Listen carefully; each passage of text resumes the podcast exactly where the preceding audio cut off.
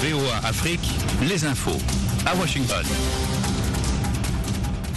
Ils sont 18h en temps universel, 14h à Washington. Bonsoir à tous, vous êtes sur VOA Afrique et je suis Alexandrine Rolognon pour les bulletins. Des milliers de réfugiés soudanais qui ont fui au Tchad pour échapper au combat dans leur pays pourraient être privés d'aide humanitaire et médicale à l'approche de la saison des pluies selon Médecins sans frontières. D'après l'organisation, les inondations qui se produisent habituellement à cette période de l'année pourraient isoler les réfugiés et les communautés d'accueil dans la région orientale de Silas au Tchad et dans d'autres zones qui partagent une frontière avec le Soudan. Plus de 100 000 personnes ont fui vers le Tchad depuis que le conflit a éclaté au Soudan en avril dernier et ce nombre pourrait doubler au cours des trois prochains mois, a averti l'Agence des Nations Unies pour les réfugiés. Trois dirigeants emprisonnés du mouvement islamo-conservateur tunisien Enada sont en grève de la faim.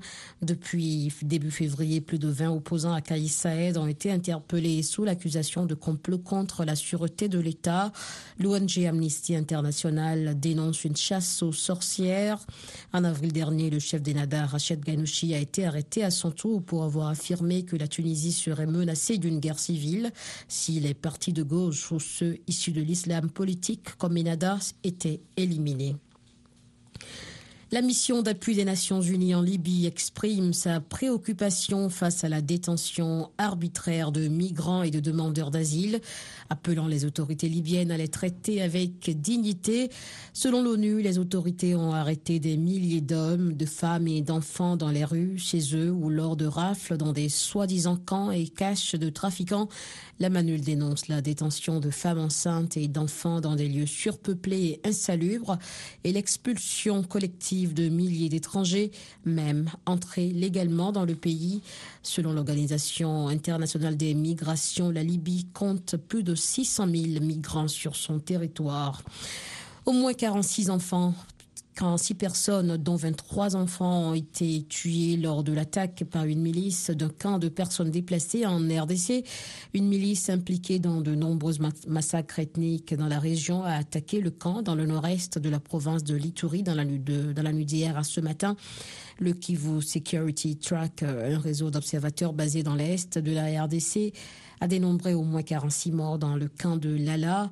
D'après Ocha, environ 70 000 personnes déplacées sont arrivées à Boulé entre le 15 avril et le 15 mai en raison de la violence armée dans les zones environnantes.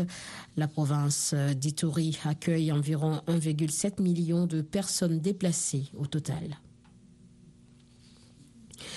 Dans l'actualité également, le secrétaire général des Nations Unies, Antonio Guterres, dit craindre que la Russie ne renonce le mois prochain à un accord permettant d'exporter en toute sécurité, en temps de guerre, des céréales et des engrais à partir de trois ports ukrainiens de la mer Noire. L'Ukraine, la Russie, la Turquie et les Nations Unies avaient signé l'initiative céréalière de la mer Noire en juillet 2022 pour permettre les exportations de céréales ukrainiennes. Cet accord crucial qui a permis de soulager la crise alimentaire mondiale provoquée par la guerre a été prolongé plusieurs fois depuis la dernière en mai pour deux mois à l'issue d'intenses négociations avec la Russie.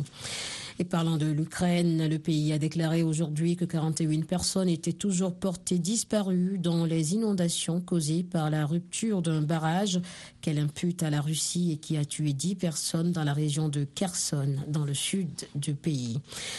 L'ex-chef de gouvernement italien Silvio Berlusconi est mort à 86 ans, soigné à l'hôpital San Raffaele de Milan pour une leucémie. Le sénateur de droite y était entré vendredi dernier. Des funérailles d'État auront lieu mercredi en la cathédrale de Milan. Le gouvernement a proclamé une journée de deuil national pour cette occasion. Peu après l'annonce de son décès ce matin, des dizaines de personnes se sont rassemblées devant l'hôpital avant que sa dépouille ne soit transférée dans sa demeure de Villa San Martino à Arcore, dans la banlieue de Milan. Le président russe Vladimir Poutine était parmi les premiers à réagir.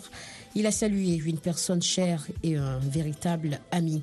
Merci à vous d'avoir suivi le bulletin sur la voie de l'Amérique. L'actualité continue sur nos antennes, également sur notre site voafrique.com et sur nos réseaux sociaux YouTube, Facebook, Twitter et Instagram. Continuez de vivre l'actualité sur VOA Afrique et moi je